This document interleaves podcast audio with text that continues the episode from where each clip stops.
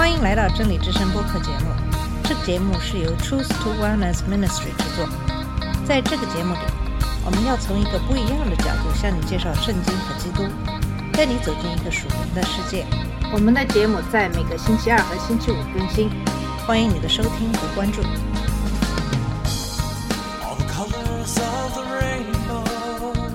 你好，我是马军。今天的节目跟大家分享在箴言中有关如何管理财富的一些经文。我想，首先我们应该对财富有一个正确的认识。在约伯记一章二十一节指出，你进入这个世界的时候是赤身裸体的，你离开时也是如此。那么我们在世上所积累的财富，只是在这个世上暂时拥有和管理。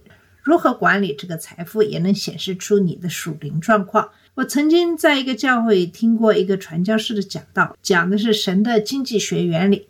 因为我是学商科的，所以对此很感兴趣，想知道他会讲些什么。结果让我大失所望。在美国，很多去国外的传教士一般都是由一个教派派出去的，他们一般会在国外待上两三年，然后回美国去这个教派的各个教会募捐以后几年的费用。其实这也无可厚非。可是这个传教士所传讲的神的经济学原理就是，即使你没有钱，也要借钱奉献给我，因为神会把钱还给你。那么这个道理的前提就是他所做的一切都是神所祝福的。但是这只是他的假设前提，至于神是不是这样看就不得而知了。但起码我并没有感觉这样做真的是神的要求。当然，箴言中的确有很多的经文是涉及与经济有关的话题，如财富、财富的来源、使用财物的智慧和愚昧、商业行为、计划、赌博、慷慨、贪婪、勤奋、懒惰、诚实、欺骗、贷款、担保和遗产。虽然这些箴言针对的是个人的财务，但这些原则也适用于社区和国家财务。这一真理在历史上和现在都得到了印证，因为那些遵循圣经原则的国家在经济上表现良好，而那些没有遵循圣经原则的国家则随着时间的推移表现不佳。那么今天我们就来跟大家分享一下箴言中与经济有关的各种经文。如果了解了其中的原则，那么你就不难在自己的生活中应用这些原则，也能看到他们在国家政策中的影响。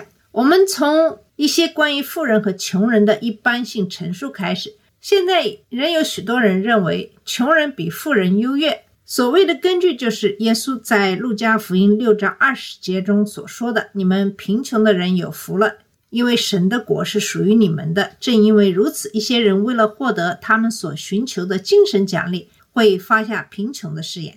那么，耶稣的其他教导清楚地表明，无论是贫穷还是富有，都不能保证进入神的国度。那是一个相信和跟随主耶稣基督的问题。还有人把这个想法想歪了，在相信穷人有精神优势的同时，他们也相信富人应该供应穷人的需要。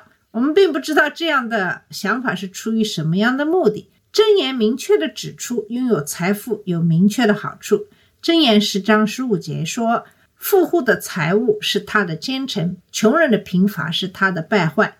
箴言十九章四节说，财物使朋友增多，但穷人朋友远离。箴言十四章二十节说，贫穷人连邻舍也恨他，富足的人朋友最多。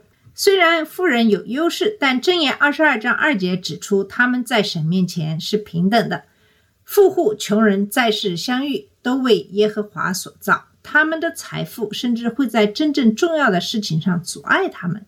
箴言十八章十一节说：“富足人的财物是他的奸臣，在他心里犹如高墙。”信任财富是一种虚假的希望，可能是危险的。依仗自己财物的必跌倒，一人必发旺如青叶。财富可能会产生的骄傲会蒙蔽他们。富足人自以为有智慧，但聪明的贫穷人能将它查透。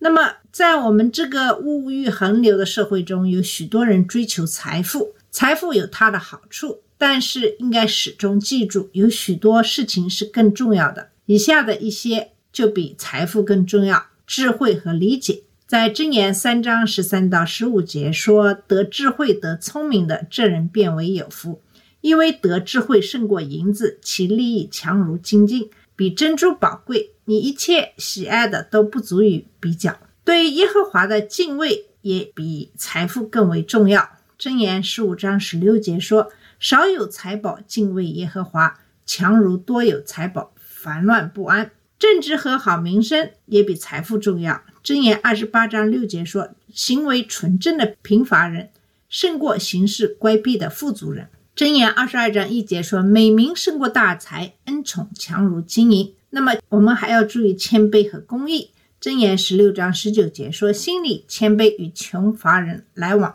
强如将鲁物与骄傲人同分。”箴言十六章八节说：“多有财力，行事不义。”不如少有财力行事公义。那么箴言也认为爱和安静比财富更重要。箴言十五章十七节说：“吃素菜彼此相爱，强如吃肥牛彼此相恨。”十七章一节说：“设宴满屋，大家相争，不如有块干饼，大家相爱。”那么我们知道财富是重要的，但是有些东西比财富更重要。那么财富的来源是什么呢？经济学中的部分问题是：人们为了获得财富而追求什么？人们可以通过邪恶的手段，比如箴言一章十到十九节所警告的谋杀和偷窃，来积累财富。但这种人将自己的生命置于危险之中。箴言十三章七节警告说：“假作富足的却一无所有，装作贫乏的却广有财物。”箴言二十八章八节警告说。人以厚利加增财物，是给那怜悯穷人者积累的。当获得财富的手段是以牺牲他人的利益为代价时，经济就会出现净损失。有罪的人就会把自己置于神的愤怒之下。那么，通过神的祝福获得财富是有正确的方法的。箴言十章二十二节说：“耶和华所赐的福使人富足，并不加上忧虑。最大的祝福不是财富的多少，而是对神所提供的满足。”箴言十八章二十节说：“人口中所结的果子必充满肚腹，他嘴所出的必使他饱足。”耶稣在马太福音六章十九到三十四节中的观点是：神为一人提供食物，因此我们的注意力可以集中在他的国度和公义上，而不是获得财富，甚至是我们日常生活所需。箴言十三章二十五节说：“一人吃得饱足，恶人肚腹缺粮。”箴言。十章三节说：“耶和华不使一人受饥饿，恶人所欲的，他必推开。”计划与急躁。另一个对获得财富的能力有影响的领域是计划与匆忙。箴言二十一章五节说：“殷勤筹划的，足智丰裕；行事急躁的，都必缺乏。”这句话出现在箴言二十章二十一节中，让人想起耶稣在路加福音十五章十一到三十二节中讲述的浪子的故事。起初匆忙得来的产业，到头来必不蒙福。基于获得财富的邪恶因素，将带来更大的负面后果。箴言二十八章二十节说：“诚实人必得多福，想要急速发财的，不免受罚。”这恐怕也是那些想靠赌博发财的人都是错误的原因。箴言二十四章二十七节解释了计划的必要性。你在外头预备工料，在田间办理整齐，然后建造房屋。计划将事情放在适当的优先位置，拥有食物和收入来源比拥有舒适的房子更重要。重要的是，我们要按照神的优先次序进行规划。箴言十六章三节说：“你所做的要交托耶和华，你所磨的就必成立。”那么，智慧和公义与愚昧和邪恶在获得财富当中也起到一定的作用。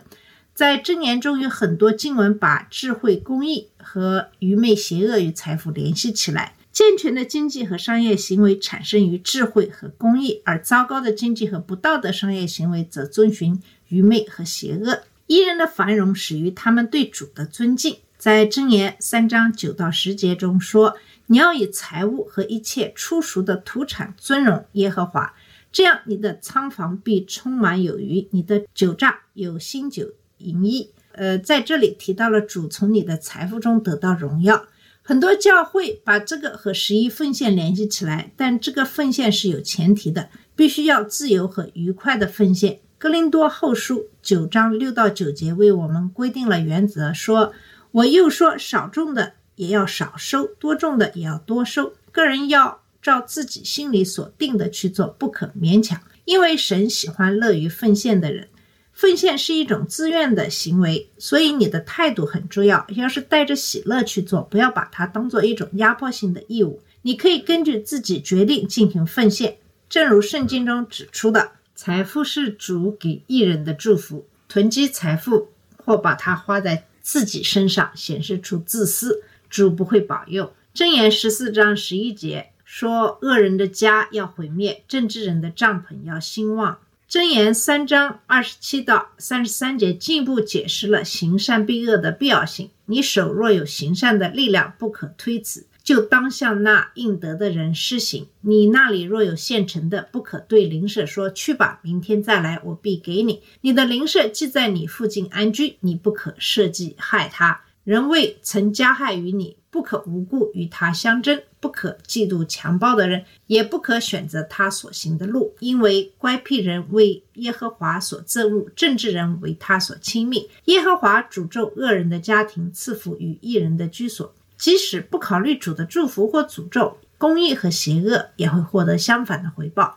箴言十章十六节说：“一人的勤劳致生，恶人的镜像至死。”箴言十一章十八节说：“恶人经营得虚浮的工价，撒一种的得实在的果效。”箴言十五章六节说：“一人家中多有财宝，恶人得利，反受扰害。”箴言还解释了恶人有这种麻烦的一些原因。首先，他们不做他们应该做的事，拒绝纠正。箴言十三章十八节说：“气绝管教的，必致贫受辱。”领受责备的必得尊荣。第二，他们愚蠢的使用他们所拥有的东西。箴言二十一章二十节说：“智慧人家中积累宝物，高油；愚昧人随得来随吞下。”第三，根据箴言十三章二十一节，他们的情况更加糟糕。祸患追赶罪人，一人必得善报。恶人不仅赚取他们的麻烦，而且邪恶也会追赶他们。恶人也会陷入困境，因为他们把希望寄托在财富上，而财富是一种薄弱的保护。箴言十八章十一节说：“富足人的财物是他的奸臣，在他心里犹如高墙。他的财富给他一个保护的错觉，但他会崩溃。”箴言十一章二十八节说：“依仗自己财物的必跌倒。”箴言十一章四节说：“发怒的日子，资财无益。”箴言二十八章二十二节说。人有恶眼，想要急速发财，却不知贫穷必临到他身上。耶和华的名是坚固的高台，必能得胜。耶和华的名是坚固的塔，一人跑进去就安全了。那么，一个人如何开展他们的业务，也将揭示他们的性格。无论是正义的还是邪恶的，邪恶的人认为他们会可以通过不道德的商业行为获得更多的利益。在短期内，他们可能会这样做，但代价是高昂的，最终会在他们身上崩溃。这些原则不仅适用于商业企业，而且适用于非营利组织和政府。当政府的做法不道德时，更大的困难是他们不会很快倒闭，因为他们可以加税，或者在联邦政府的情况下印钞票，以弥补他们的腐败和损失的成本。我们从主对诚实的关注开始。在箴言十六章十一节说：“公道的天平和秤都属耶和华，囊中一切砝码都为他所定。”箴言十一章一节、二十章十节、二十章二十三节也涉及衡量的天平。虚假的天平和不同的权衡对他来说是可憎的，而公正的重量是他的喜悦。我们试图通过让各种机构对秤和量具进行认证来保护我们自己不受。不道德的影响，但不道德人有其他方法来钻这个系统的空子。一种方法就是撒谎，主讨厌说谎的舌头。箴言二十一章六节警告说：“用诡诈之舌求财的，就是自己取死；所得之财乃是吹来吹去的浮云。”撒谎有多种形式，在现代的商业社会中，欺骗性的广告也是撒谎。箴言二十章十七节警告了负面的后果：以虚谎。而得的食物仍觉甘甜，但后来他的口必充满尘沙。撒谎的另一种形式是欺诈，即故意歪曲事实以达到欺骗的目的。箴言十三章十一节说：“靠欺诈得来的财富会减少，靠劳力得来的却会增加。”箴言二十六章二十八节说：“说谎的舌头恨不得把人压死，奉承的嘴会毁掉。”二十九章五节说：“奉承邻居的人。”是为他撒网，这些人利用撒谎吸引你的自我，作为陷害你的手段，以便他们能够利用你。那么，另一种不道德的商业行为是改变规则或操纵法律，使不公正的事情对你有利。箴言二十二章二十八节说：“你先祖所立的地界，你不可挪移。”公然作恶的人很明显，但那些与他们合作的人也有罪。箴言二十九章二十四节说：“人与盗贼分赃，是恨恶自己的性命。他听见叫人发誓的声音，却不言语。”这句箴言表明，掩盖罪行的人与犯罪的人一样，应受惩罚。邪恶和其不道德的商业行为可能在短期内起作用，但在长期内不会。箴言二十八章二十二节说：“人有恶眼，想要急速发财，却不知贫乏必临到他身，他也会带来麻烦，主会审判。”箴言十五章二十七节说：“贪恋财力的损害己家，恨恶贿赂的必得存活。”箴言二十二章二十二节到二十三节说：“贫穷的人，你不可因他贫穷就抢夺他的物，也不可在城门口欺压困苦人，因耶和华必为他变屈，抢夺他的，耶和华必夺取那人的命。”箴言十章二节说：“不义之财毫无益处，唯有公义能救人脱离死亡。”另一个揭示正义或邪恶，并将对财务产生直接影响的因素，是对劳动的态度。箴言十四章二十三节说：“诸般勤劳都有益处，嘴上多言乃至贫穷。”箴言六章六节到十一节是应用最广泛的经文，说：“懒惰人呐，你去查看蚂蚁的动作，就可得智慧。蚂蚁没有元帅，没有官长，没有君王，尚且在夏天预备食物，在收割时聚敛粮食。懒惰人呐，你要睡到几时呢？你何时睡醒呢？在睡片时打盹片时。”抱着手躺卧片时，你的贫穷就如强盗速来，你的缺乏仿佛拿兵器的人来到。那么下一个，我们来看一看慷慨与贪婪。一个人是否慷慨、贪婪或贪吃，也会显示出他们的性格，好的或坏的，并对他们的财务状况产生影响。贪婪和贪吃都是自私的，但是贪婪会囤积，而贪吃会消耗。箴言十一章二十四节说：“有失散的，却跟增添；有吝惜过度的，反致贫穷。慷慨的给予那些需要帮助的人，会导致你自己的增长。这似乎有悖常理，但这是主的祝福。以下在箴言中的经文都表达了这个真理：慷慨的人必兴旺；对有需要的人、有恩惠的人，是尊重他的造物主；对穷人有恩惠的人，是借给主的，他必报答他的善行。”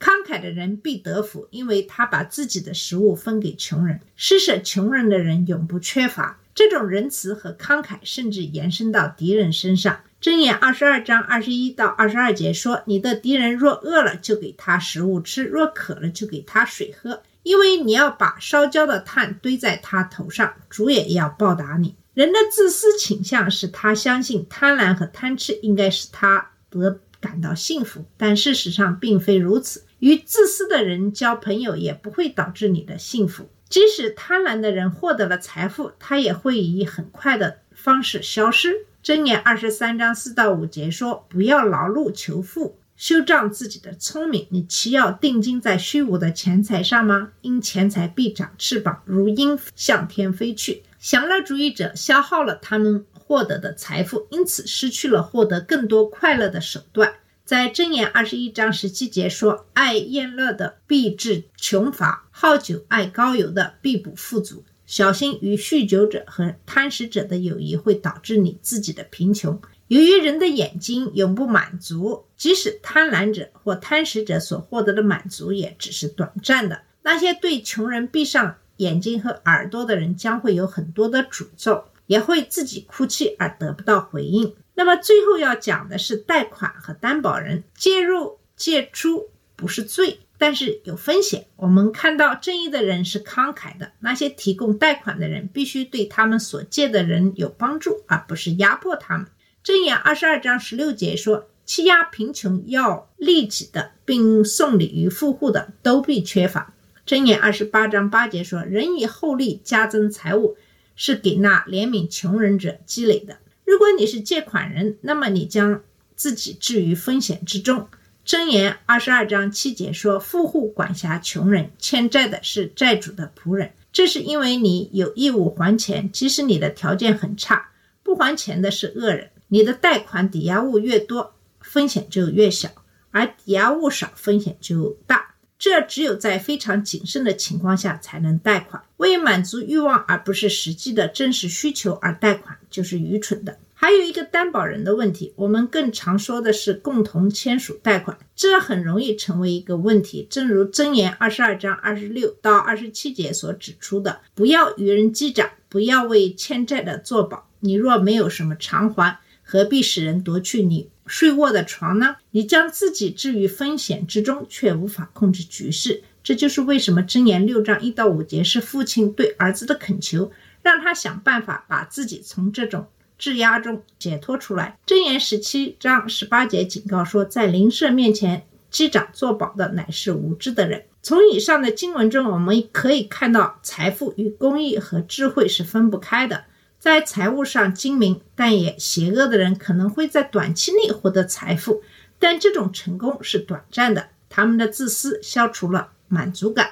剥夺了本应属于他们的快乐和满足，甚至他们的财富也可能很快被偷走、挥霍或毁掉，而最后他们仍要面对神的审判。如果你想在经济上获得成功，那就追求智慧和公义，让神的祝福使你在所有真正重要的事情上富足，无论是在这个地球上，还是在永恒当中。好了，我们今天的节目就到这里，谢谢你的收听，我们下次节目再见。这里是真理之声播客节目，真理之声是 Truth to Wellness Ministry 旗下的一个节目，由 Truth to Wellness Ministry 制作和播出。如果你有什么想跟我们分享，请给我们发电子邮件，我们的邮箱地址是 truth to wellness at gmail dot com。你也可以直接去我们的网站 www dot truth to wellness .com 浏览更多的信息下次节目再见 all the colors of the rain